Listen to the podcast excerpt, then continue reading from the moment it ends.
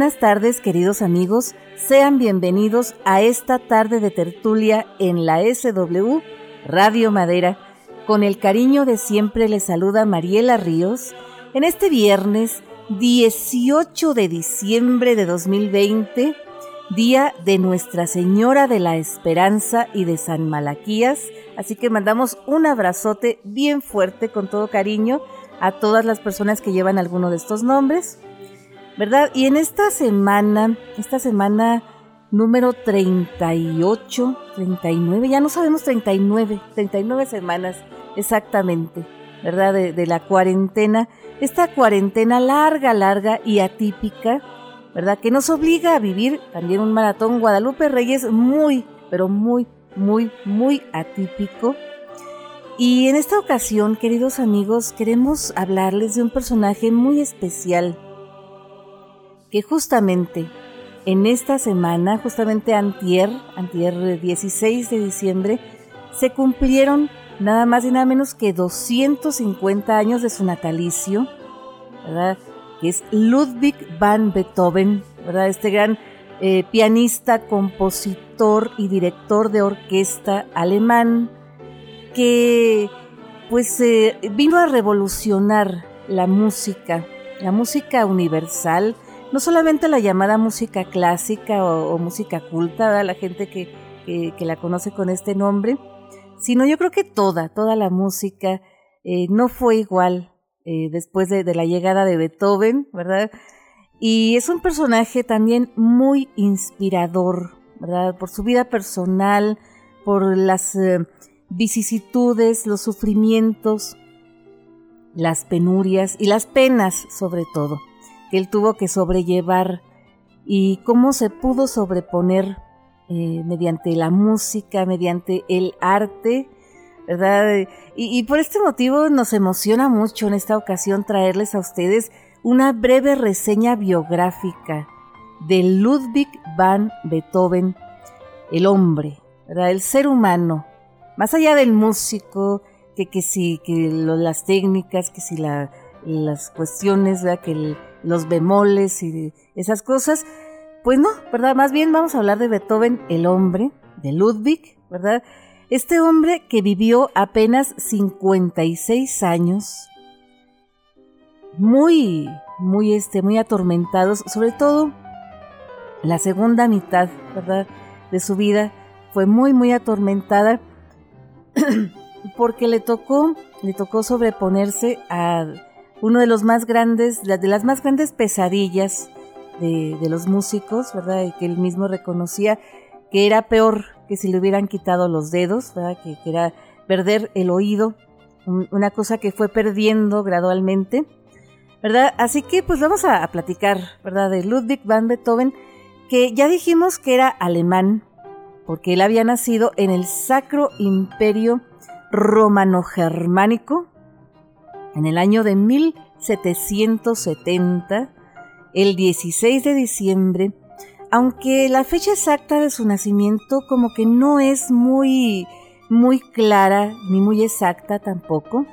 La gente piensa que, pudo haber nacido este día porque su fe de bautismo decía que fue bautizado, valga la redundancia, ¿verdad?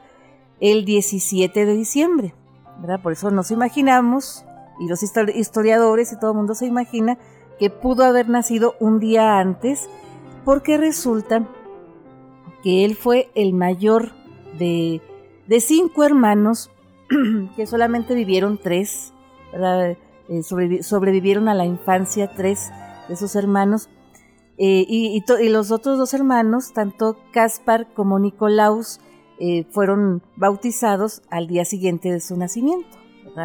Eso sí está está este, documentado y todo este asunto. Entonces resulta que eh, Beethoven, ¿verdad? Ludwig van Beethoven nace en, el, la, la, ciudad, ¿verdad? Una pequeña ciudad de Bonn, eh, en lo que hoy es Alemania, que antes era el arzobispado de Colonia, ¿verdad? De ahí, de donde es el agua de Colonia, justamente, hijo de un músico eh, maestro de capilla y tenor de la corte, ¿verdad? De la corte real de, los príncipes electorales, ¿verdad? porque así se les llamaban, ¿verdad? los príncipes electorales, y las cortes electorales, mejor dicho, del, príncipe elector, eh, de ahí de, de, Bonn, ¿verdad? De, de, Bonn, lo que hoy en día es Alemania. Y el papá, el papá de Beethoven, se llamaba Johann Beethoven, ¿verdad? Ya dijimos, eh, músico y tenor, ¿verdad? Y la mamá se llamaba Magdalena, ¿verdad? Magdalena Kebrick, eh, o Kebrich, ¿verdad? O, diría este, en español, ¿verdad? Pero en realidad en, en, alemán es Kebrick. Entonces, ellos se habían casado eh, apenas unos años antes. Ludwig, este Ludwig, este Beethoven que nosotros recordamos, que nosotros homenajeamos, eh, fue el segundo de los cinco hijos que, ellos tuvieron y el primero que sobrevivió a la infancia. Antes de él hubo otro Ludwig, ¿verdad? Ludwig María eh, eh, Beethoven, Van Beethoven, ¿verdad? Que, que desgraciadamente murió seis días después de su nacimiento. Y a, Beethoven, a este Beethoven, lo bautizaron con el nombre de Ludovicus, Ya después le decían Ludwig, porque resulta que este nombre venía del abuelo, del papá del papá, ¿verdad? El abuelo paterno, que justamente se llamaba Ludwig van Beethoven, ¿verdad?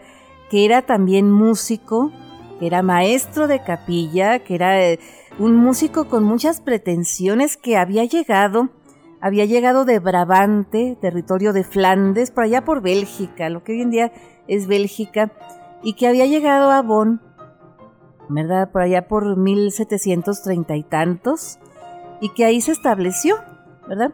Y el apellido, el apellido eh, Beethoven, ¿verdad?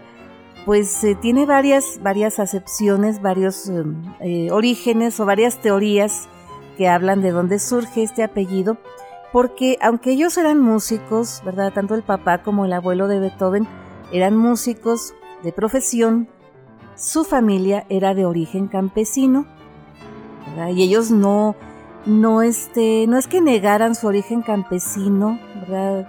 pero no se sentían tampoco muy identificados porque era de antepasados pues un poquito más lejanos, ¿verdad? Y, se dice que Beethoven era eh, eh, las dos palabras Bet y Oben, ¿verdad? Bet venía de, betabel o remolacha, ¿verdad? Y también Oben era el plural de Ob, que era granja. Así que Beethoven significaba granjas de remolacha o granjas de betabel, ¿verdad? Y luego también eh, que venía de una población que era Bethoven, allá por, eh, también por, por, Bélgica, por Holanda, por esos, esos lados. Entonces, pero, pero ya cuando, cuando se casaron los papás de Beethoven, pues ya el abuelo ya estaba establecido como todo un maestro de capilla y todo muy bien. Y él vio con muy malos ojos que su hijo Johann, ¿verdad? Se casara con Magdalena porque Magdalena era hija de un cocinero y la consideraba de clase inferior, de clase baja, digamos, ¿no? Entonces él nunca vio con buenos ojos este matrimonio, pero desgraciadamente lo que dio al traste con el matrimonio no fue la, oposición del abuelo, sino más bien los vicios del papá, ¿verdad? El papá de Beethoven era un hombre muy, muy, este, muy borracho, ¿verdad? Era alcohólico y también se dice que nunca fue un músico ni un tenor muy destacado. Era más bien mediocre, ¿verdad? En ese sentido. Pero él quedó muy maravillado cuando el prodigio, el niño prodigio, que era Wolfgang Amadeus Mozart, ¿verdad? El, el músico vienes ¿verdad? Que, que, a los siete años dio su primer concierto y que el papá lo traía por todos lados, eh, en giras triunfales y que había triunfado desde chiquito como músico. Entonces dijo, bueno, pues qué tal que yo le enseño a mi niño, ¿verdad? Eh, la música y a lo mejor también hago otro Mozart, ¿verdad? Y cuando, cuando Beethoven estuvo chiquito, ¿verdad? Pues el, papá le enseñó a tocar el piano, el órgano y el clarinete y se dice, ¿verdad? Que cuando estaba, que llegaba en la noche, ¿verdad? Muy, muy, este, borracho, con sus compañeros de parranda, particularmente con uno que se llamaba Tobías, ¿verdad? Que llegaban y lo levantaban de la cama al niño, ¿verdad? Y lo, lo ponían a, ensayar, lo ponían a tocar y así, ¿verdad? Eh, de una manera muy, muy estricta, aunque muy limitada, ¿verdad? Porque también los conocimientos y, y también la capacidad de enseñanza del papá y del amigo este Tobías, pues era muy limitada, pero aún así, ¿verdad? Este, le enseñaron a, tocar esos instrumentos al niño y poco a poco el niño se fue alejando de sus actividades diurnas, también se fue alejando de sus compañeros de escuela. Había días que no lo llevaban a la escuela, que, que preferían que se quedara en la casa, ¿verdad? Ensayando y tocando y todo. Y a los siete años lo hicieron que diera su primer concierto en público, ¿verdad? Y el papá, eh, bien orgulloso, ¿verdad? El papá, el papá cuervo, estaba este, eh, presumiendo que el niño no tenía siete años, que tenía seis años, para que vieran o, creyeran, ¿verdad? Que, que, el niño era menor que Mozart, ¿verdad? Que como era Mozart cuando empezó, entonces eh, desde ahí, ¿verdad? Al niño le empezó a gustar la música de una manera muy independiente de cómo lo trataba el papá y cómo lo trataba el, el, otro maestro que le había puesto el papá, ¿verdad? De Tobías.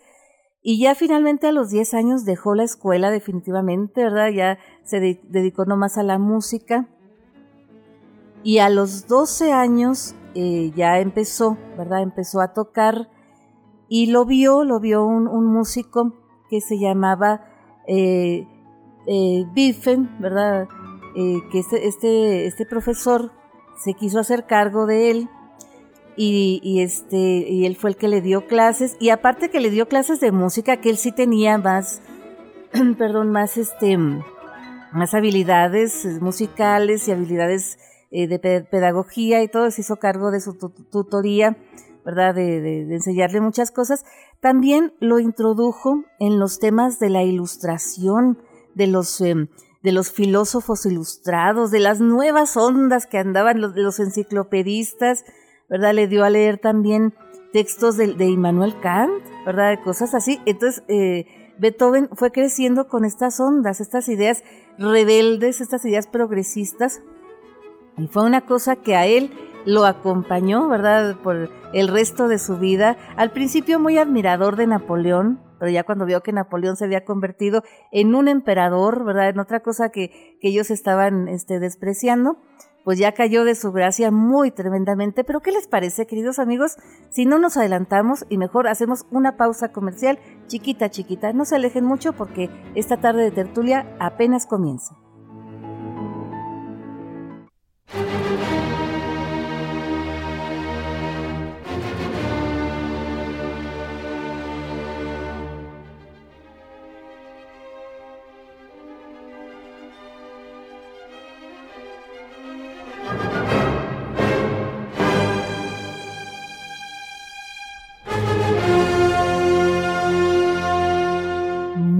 Bien, queridos amigos, aquí seguimos, seguimos platicando una breve semblanza, una breve reseña biográfica de Ludwig van Beethoven, este gran músico alemán que revolucionó la música, y no solamente la, música clásica, la, música instrumental, sino la música, así, a secas, tal cual.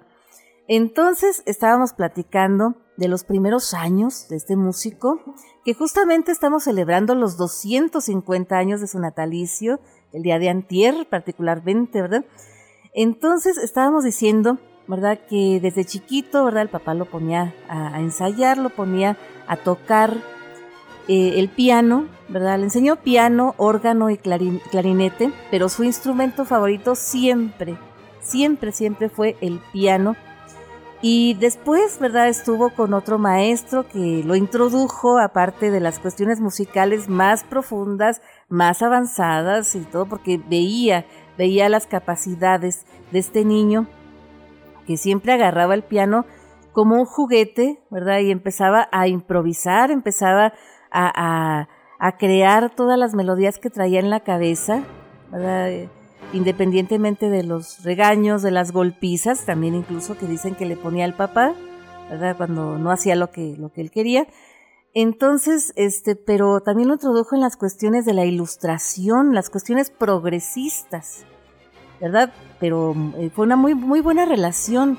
Ya después quedaron, este, eh, dicen que en malos términos, ¿verdad? No, no quedaron en muy buenos términos cuando se separó Beethoven de su tutor, pero siempre cuando hablaban el uno del otro, sí se referían el uno al otro con, con respeto, ¿verdad? No había mucha amistad, pero sí había respeto, eh, y, eso lo manifestó Beethoven siempre.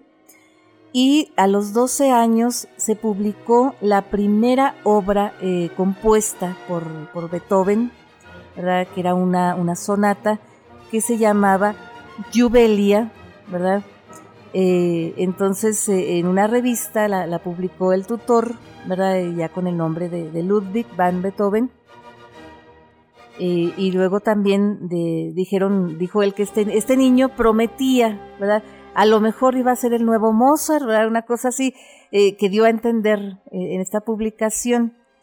Y también de las cosas, queridos amigos, que, queremos comentar sobre el apellido, la, la, partícula van, ¿verdad? Que muchas veces se habla de, que es una cosa así como, como de la nobleza, como aristocrático, ¿verdad? pero en realidad no. Ya dijimos que la familia de Beethoven tenía orígenes más bien humildes, aunque eran músicos, pero humildes, ¿verdad? No, no, no de, muy alta cuna. Y, ya cuando fue creciendo Beethoven, que, la gente especulaba que a lo mejor era de la nobleza, ¿verdad? el Van, Ludwig van Beethoven, eh, y él nunca de los desmintió, ¿verdad? pero tampoco nunca hizo alarde de eso ni nada. Ya después se supo por cuestiones de la vida, ¿verdad? Que ahorita vamos a platicar, que no era de la nobleza y la gente se sintió defraudada, pero se estaban auto, autoengañando, ¿verdad? Este engaño no fue, no fue este, eh, orquestado por Beethoven, ni siquiera por su familia, ni nada, ¿no? Fue una cosa, digamos, fortuita. Y resulta que eh, ya después le, dieron a, Beethoven la, oportunidad de trabajar, trabajar en las, en las cortes, en las cortes eh, reales, las cortes electorales de, este príncipe elector, pero ya como que él quería volar, quería volar más alto y su maestro lo convenció de, que fueran a Viena, ¿verdad? Viena que era en ese entonces casi casi la, capital de Europa en cuestiones culturales, en cuestiones artísticas, ¿no?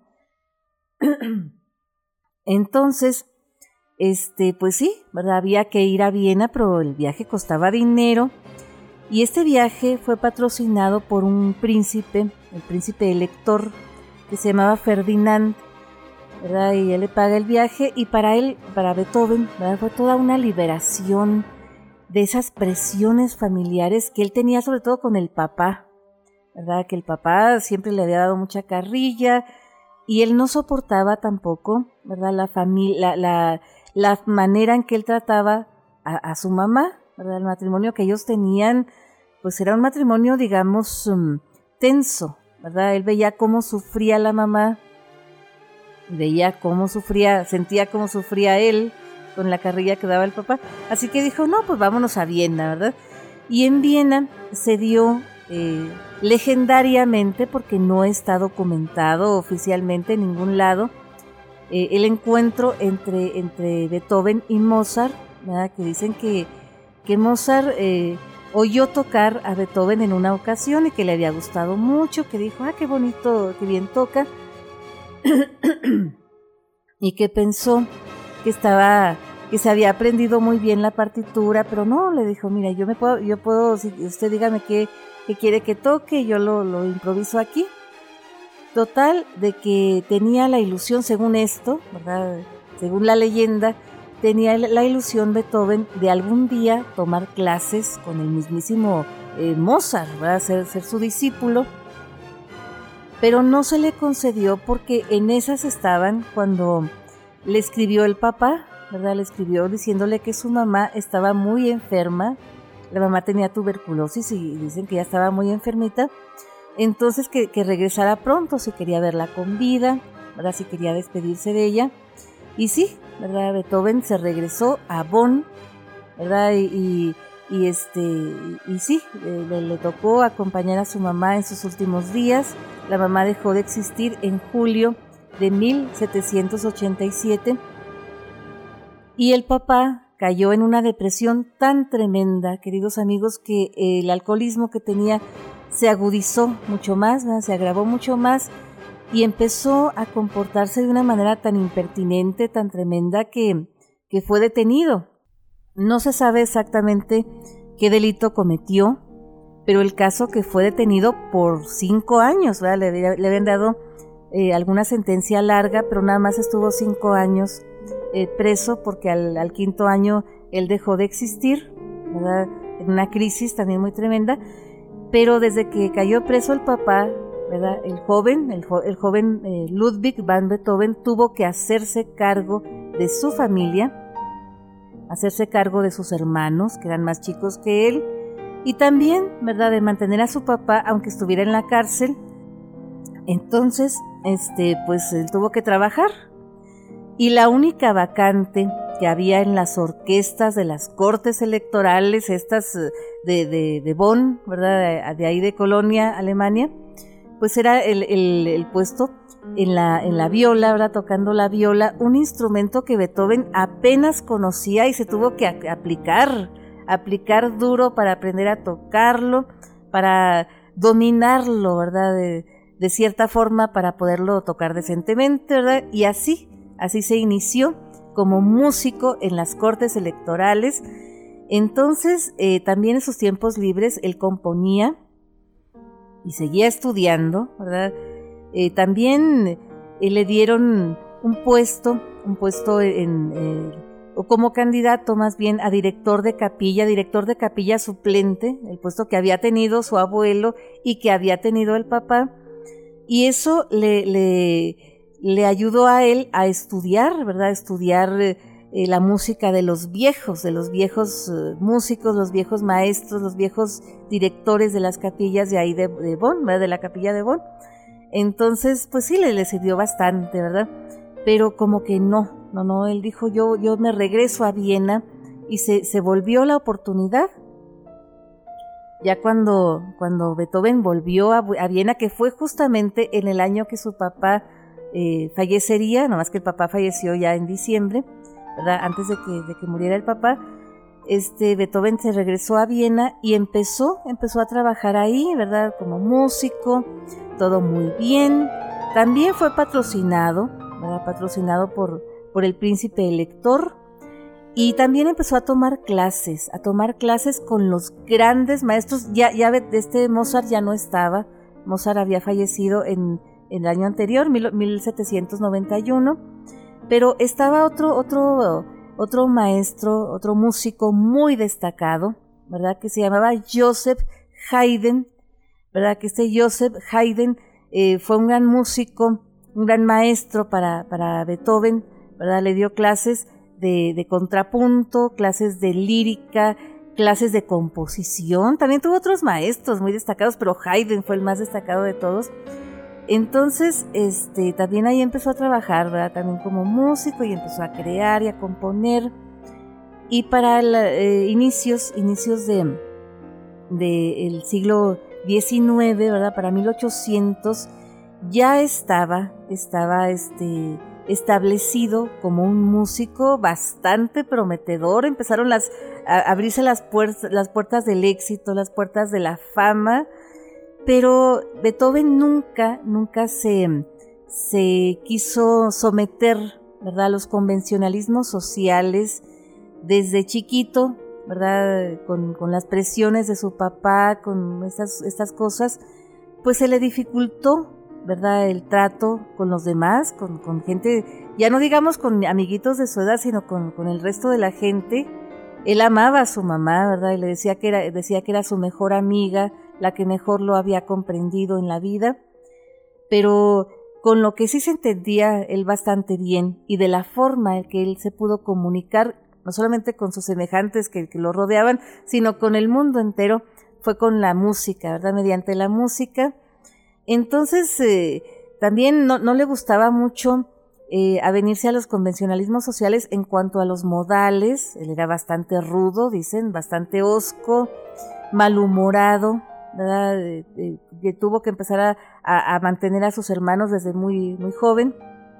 y eso lo, hizo pues eh, un poquitín eh, con un aspecto más, más malhumorado, ¿verdad? Enojón, amargado, digamos, ¿verdad? Y, y, aún así pues era, él se, se, autodefinía como un corazón bueno, un alma noble, ¿verdad? En una de sus cartas que escribió, un testamento que él escribió a los 31 años, ¿verdad? Porque resulta que más o menos como a los 30 años, él empezó a sentir que le empezaba a fallar el oído, ¿verdad? Empezaba a sentir un ruido, un zumbido que cada vez era más, más eh, insoportable y empezó a ver que le faltaba la capacidad de, para distinguir ciertos tonos, que los ruidos muy agudos le empezaban a lastimar terriblemente, ¿verdad? A doler terriblemente sus oídos. Entonces, pues eso le, le vaticinaba lo peor, ¿verdad? Lo peor que le puede pasar a un músico y también pues yo creo que a una persona, ¿no? Vivir en el silencio, ser condenado, ¿verdad? A vivir aislado en, el silencio. Entonces, ya a los 31 años, cuando Beethoven tomó conciencia, escribió este testamento que siempre cargaba con él y que fue conocido hasta después de su muerte. Pero ¿qué les parece, queridos amigos, si hacemos una pausa comercial chiquita, chiquita, pero no se alejen mucho porque ahorita les seguimos platicando?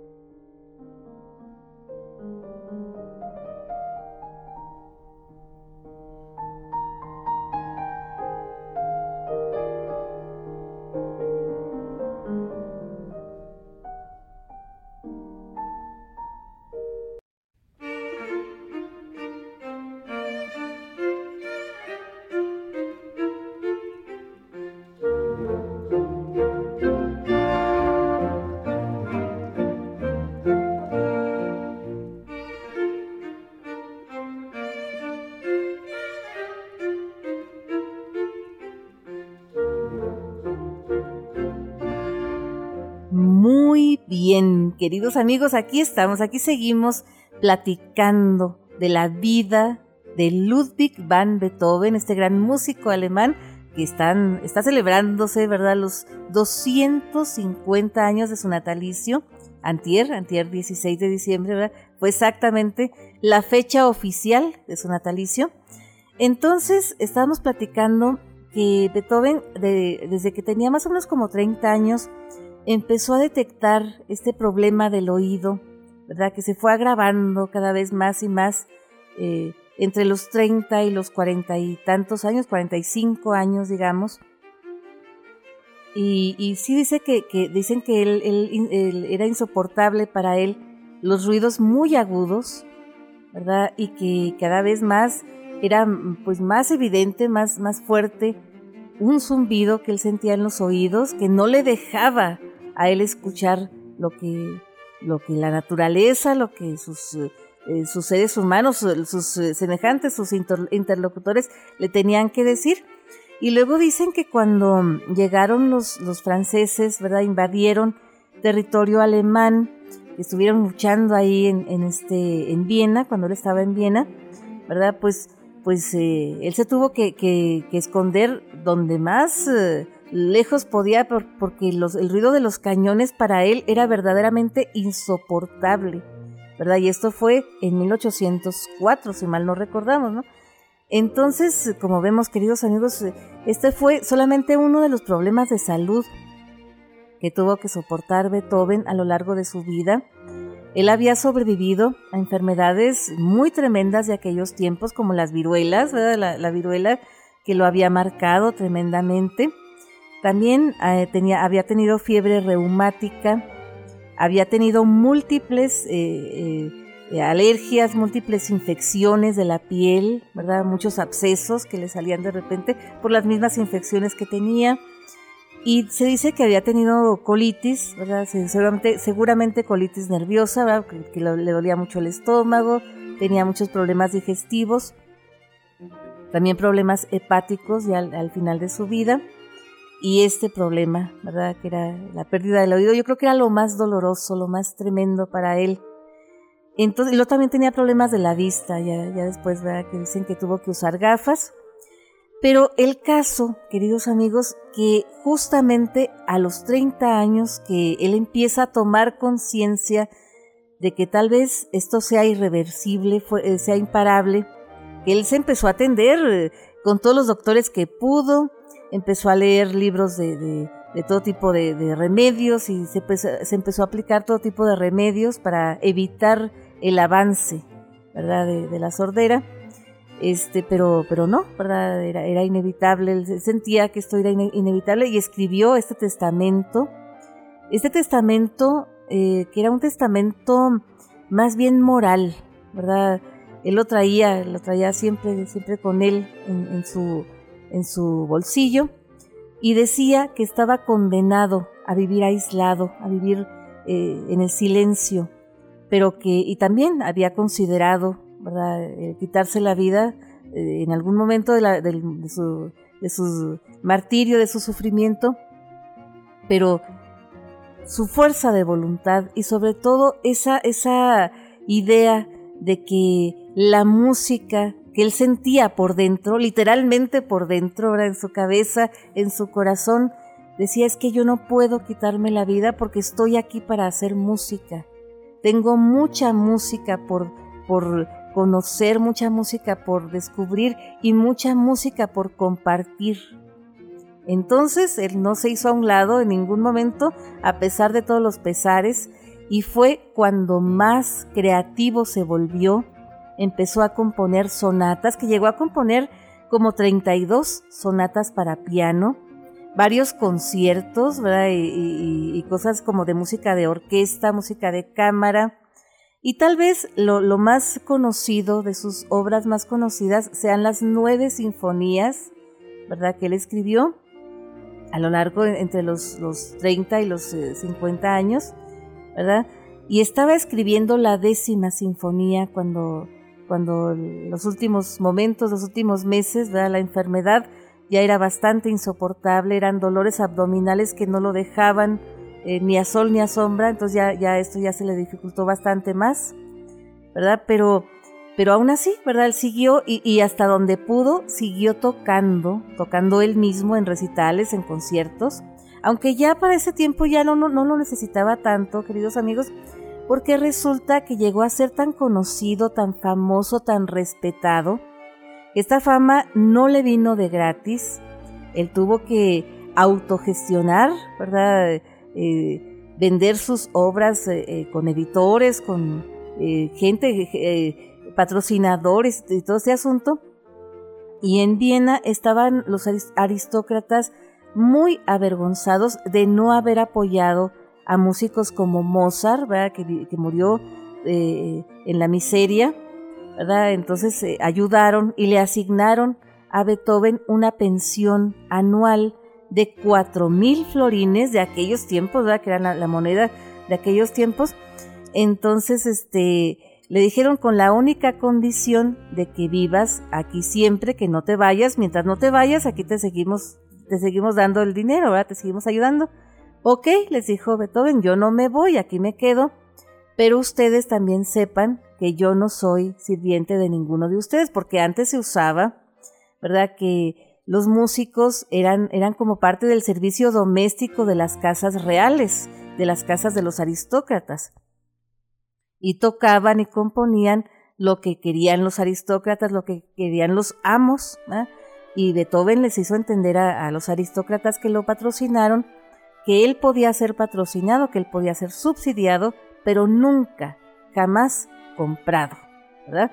Eh, eso fue muy claro para, para, todos y todo muy bien, ¿verdad? Entonces, pero, pero ya cuando, cuando y, trató de ocultar lo más posible, ¿verdad? Su problema del oído, pero ya cuando fue muy evidente, fue que, que sus recitales en vivo eran muy, muy desastrosos, ¿verdad? Porque él no podía, aunque podía leer la música perfectamente, podía imaginarla y todo, pero no la podía escuchar.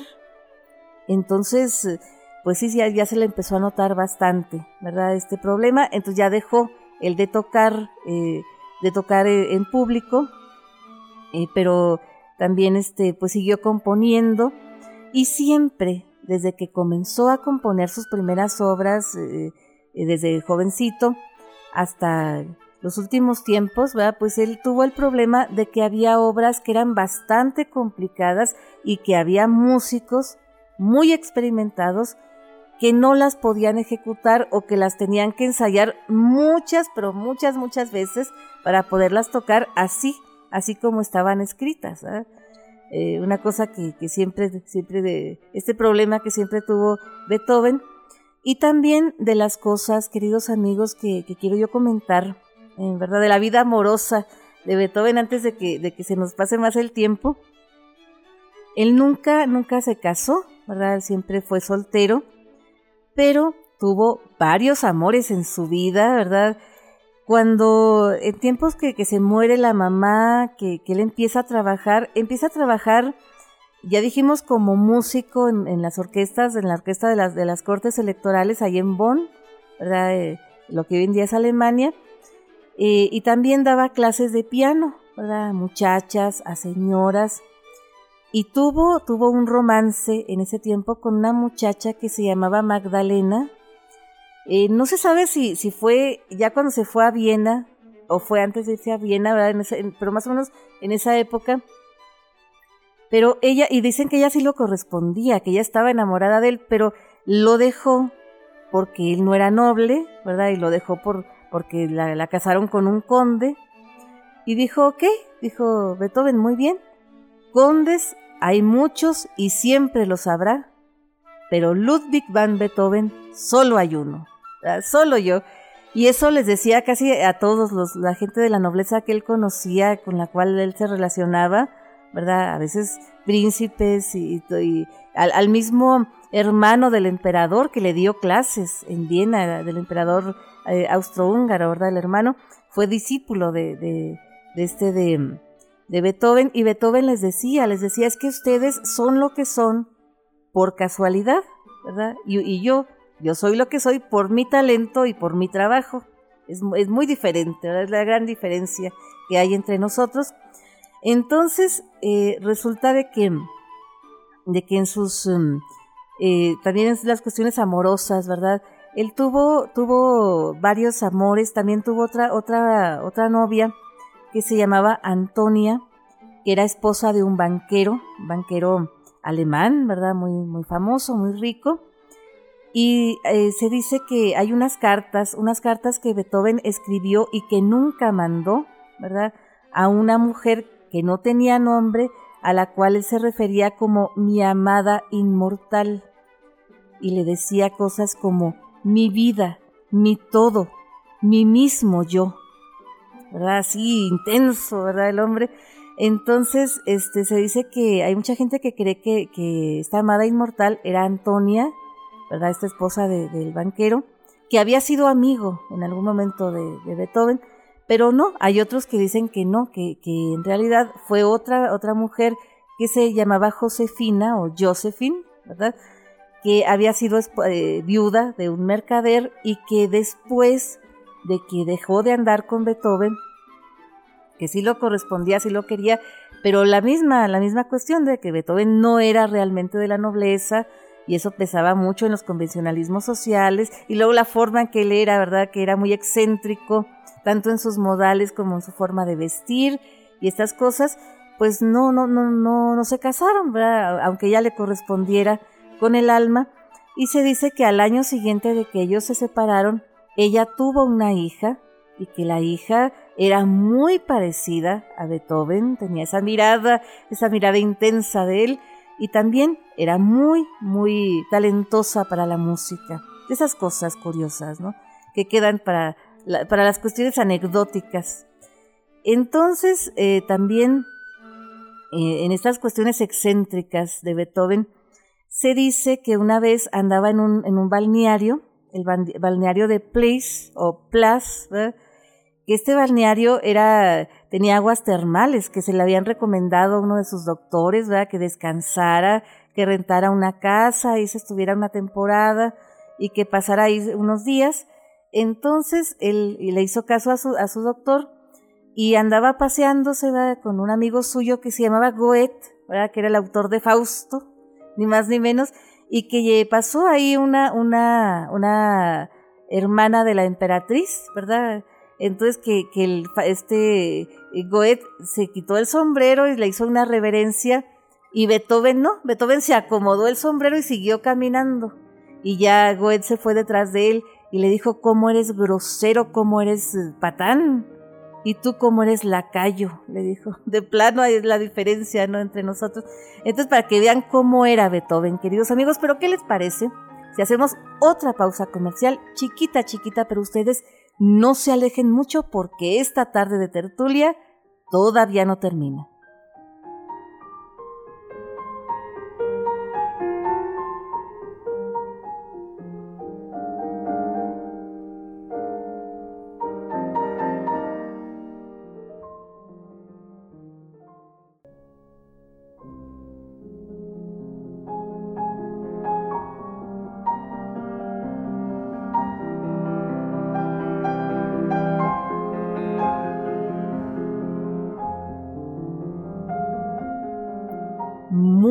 Bien, queridos amigos, aquí seguimos, seguimos contando una breve reseña biográfica de Ludwig van Beethoven a los 250 años de su natalicio, este gran músico alemán, y resulta de que estábamos platicando, ¿verdad?, de los, eh, los tiempos eh, que él le tocó, ¿verdad?, vivir, y ya cuando, cuando, cuando su sordera, ¿verdad?, su falta de oído, pues fue bastante evidente, y no era que se le fuera bajando el, oído, sino que también eh, había este zumbido que lo atormentaba, esta cuestión que no lo dejaba estar, ¿verdad?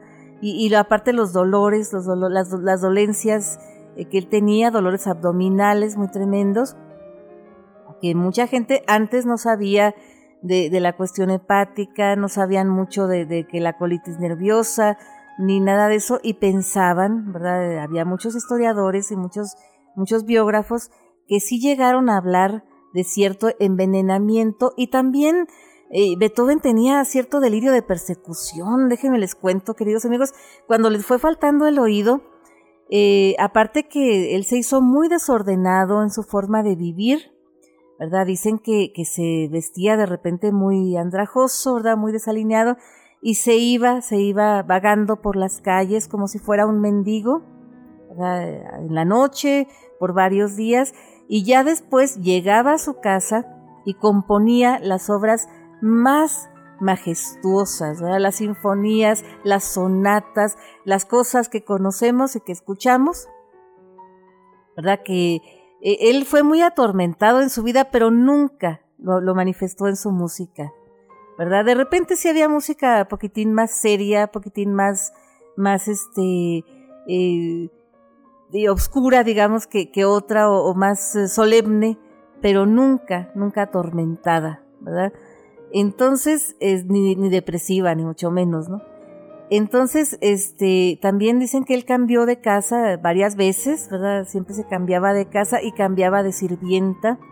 Había muchos biógrafos que decían, y muchas fuentes que dicen que lo corrían porque era muy desordenado, que tenía partituras por todos lados, restos de comida y todo, pero no, Dicen que en realidad él se cambiaba de casa porque tenía este delirio de persecución, porque era un rebelde en cuestiones políticas y estaban eh, pues con esta cuestión de, que, de que la aristocracia pues no quería soltar verdad el, poder y, que los, eh, los ilustrados y los progresistas y esta cuestión tan turbulenta y que a lo mejor él lo, podían perseguir por sus ideas porque él no tenía filtro para mostrar sus ideas ni aún cuando ya le faltó el, oído, que ya no podía él comunicarse, él tenía varios cuadernos de conversaciones, que muchas de estas conversaciones fueron registradas en algunas tabernas, porque él siempre frecuentaba las tabernas, y, le decían muchos de sus amigos, es que, es que tienes que calmarte con estos comentarios porque a lo mejor te pueden hacer algo y no sé qué. Y él, él a lo mejor sí tenía este temor, pero era un ser tan respetado, un músico tan respetado, ¿verdad? Que, pues tal vez esto era solamente una idea de él y lo más bien que no tenía él este, pretensiones políticas, ni mucho menos, ¿no? Como otros artistas, otros filósofos, otros um, pensadores que sí tenían, que sí participaron en política y, Beethoven no, Beethoven era nomás, digamos, simpatizante de esta causa, nunca fue militante, ¿verdad? Político. Pero hablando de los últimos, eh, de los últimos momentos de, Beethoven, los últimos tiempos, déjenme les cuento, queridos amigos, que más o menos entre 1814, em, ¿verdad? 1813, 1814, se muere su hermano Caspar, ¿verdad? Y, le deja a él que se haga cargo de la custodia de su hijo, ¿verdad? Que, le ayude a, cuidar a su hijo, a educarlo, a criarlo. Tenía un niño de ocho años. Entonces Beethoven se lo quita a la, a la cuñada, ¿verdad? A, la viuda del hermano y batalló mucho para lograr la custodia, ¿verdad? Y la logró en un juicio, un juicio que duró muchos años, ¿verdad? Duró varios años. Y en este juicio, pues se, se hizo público que no era la familia Beethoven, la familia Van Beethoven, no era de la nobleza. Entonces la gente de, sobre todo ahí en Austria, ¿verdad? Se sintieron bastante defraudados como si Beethoven se los hubiera vendido, ¿verdad? Como un noble, cosa que nunca, nunca pasó. Claro que nunca aclaró nada porque no había necesidad de aclarar nada. Entonces, pues se sintieron un poco defraudados y también lo atacaron mucho por esa cuestión, ¿verdad? Y luego también que el, sobrino se le iba, ¿verdad? Como es natural, se le escapaba y se iba con su mamá, pues el, sobrino que iba a saber, ¿verdad? De cuestiones legales o cuestiones del papá. Y, y finalmente, ¿verdad? Ya después logra ser un músico, músico como, como Beethoven, ¿verdad? Y los últimos momentos de Beethoven fue que él estaba teniendo una operación, una operación que, le iban a tener que sacar líquido del, estómago porque tenía el estómago muy, muy inflamado. Pero finalmente no lo pudieron operar porque le, falló, ¿verdad? Le falló el cerebro, tuvo, tuvo eh, un, un, problema cerebral, un accidente, como le llaman ahora, cerebro, cerebrovascular y estaba tendido, ¿verdad?, en su cama, y dicen que la madrugada del 26 de marzo del año 1827, en medio de una tormenta, una tormenta eléctrica muy fuerte, que cayó un rayo ahí, casi casi ahí, ¿verdad?, donde estaba él en su, en su lecho, ¿verdad? Y se dice que, que en ese momento que cayó el rayo, Beethoven levantó el puño como diciendo, como, como revelándose, a estas cosas de la naturaleza, ¿verdad? Y también se dice que a lo mejor no, a lo mejor él estaba dando ánimos y dándose ánimos a sí mismo, ¿verdad? Para, para sobreponerse aún en la muerte, para que vean ustedes. Y se dice que en la autopsia, ¿verdad? En la autopsia que fue realizada ahí mismo, en la casa donde él murió, que le fueron extraídos los huesos del oído interno para analizarlos, porque él había dejado en el testamento este que escribió a los 30 años, eh, que, que que, su cuerpo fuera analizado para que, vieran, al menos después de su muerte, que alguien, ¿verdad?, diera alguna razón de qué era lo que él tenía, qué era lo que a él le pasaba, qué era lo que a él lo hacía sufrir. Para que vean ustedes, queridos amigos, qué, qué, qué cosas, ¿no? Qué, qué cosas tienen que pasar estos grandes de la música, estos grandes del arte, estos grandes de la historia. Y ahora sí, queridos amigos, sin más por el momento, agradecemos a ustedes infinitamente el favor de su atención y compañía. ¿verdad? Queremos felicitar a los cumpleañeros de la semana, la gente que está celebrando aniversarios, cumpleaños, cosas que haya que celebrar. Hay que celebrarlas con bombos y platillos. ¿verdad? Tenemos muchos, muchas gentes que están celebrando aniversarios. Eh, Janet Chacón y su esposo César, que están cumpliendo años, van a estar cumpliendo años de casados. ¿Verdad? También la, diócesis Cuauhtémoc, Madera, que estuvo cumpliendo años, ¿verdad? Sus bodas de plata, ni más ni menos, ¿verdad? Imagínense qué cosas. Y, varios, varios cumpleañeros, que a todos les mandamos un gran abrazo, un gran saludo. Y a nombre, a nombre de, de, nuestro equipo de producción, ¿verdad? De mi hermano Edgar, que es nuestro productor ejecutivo, de Azucena Castillo, nuestra productora general, y de Janet Chacón, gerente de la SW Radio Madera, su amiga Mariela Ríos se despide de ustedes, pero les recuerdo que ustedes y nosotros tenemos una cita el próximo viernes a la misma hora por esta misma estación y los dejamos con la parte coral, la parte más eh, especial de la novena sinfonía de Beethoven, cantada, ¿verdad? Cantada en español por José Luis Rodríguez el Puma, lo que nosotros conocemos como el himno a la alegría, que esta letra, esta letra está basada en un poema de un poeta, un poeta alemán que se llamaba Friedrich Schiller, que lo escribió por allá por 1785, ¿verdad? Que la oda a la alegría. Así que sin más por el momento, queridos amigos, pásenla muy muy bien y hasta la próxima.